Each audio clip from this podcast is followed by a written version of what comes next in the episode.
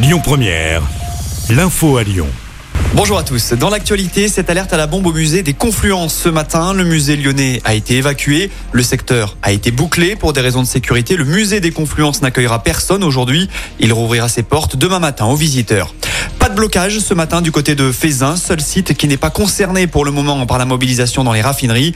Deux jours de grève annoncés par la CGT pour dénoncer la réforme des retraites. Plusieurs dépôts raffineries sont en revanche bloqués. C'est le cas du dépôt de Flandre dans le Nord avec 100% de grévistes notamment. L'affaire Louis Ribs refait l'actualité. Il s'agit de ce prêtre décédé en 1994, mais qui est accusé par une cinquantaine de personnes de pédophilie dans le Rhône, l'Isère et la Loire. Ce prêtre était aussi peintre et se pose aujourd'hui la question de ses œuvres. La petite commune de Charlie, qui dans le sud de Lyon, vient de décider de retirer les 11 vitraux de son église qui étaient signés de la main du père Ribs.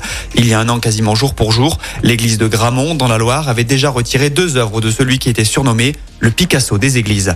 Michel Mercier sera-t-il condamné? Réponse dans l'après-midi. L'ancien garde des Sceaux et ancien président du Conseil général du Rhône est soupçonné de détournement de fonds et d'emplois fictifs familiaux.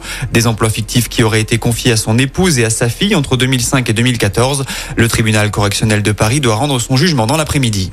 À Lyon, on en sait plus sur l'incendie du quai Saint-Antoine. Il s'était déclaré mardi midi au dernier étage d'un immeuble. Le feu avait notamment endommagé la toiture. Un blessé léger avait été pris en charge. Le sinistre a en fait été causé par un fumigène que maniaient les locataires à l'intérieur du logement.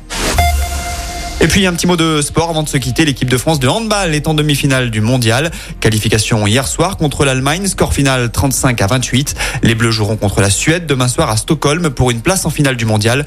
L'autre demi-finale opposera l'Espagne au Danemark. Écoutez votre radio Lyon Première en direct sur l'application Lyon Première, lyonpremière.fr et bien sûr à Lyon sur 90.2 FM et en DAB+. Lyon Première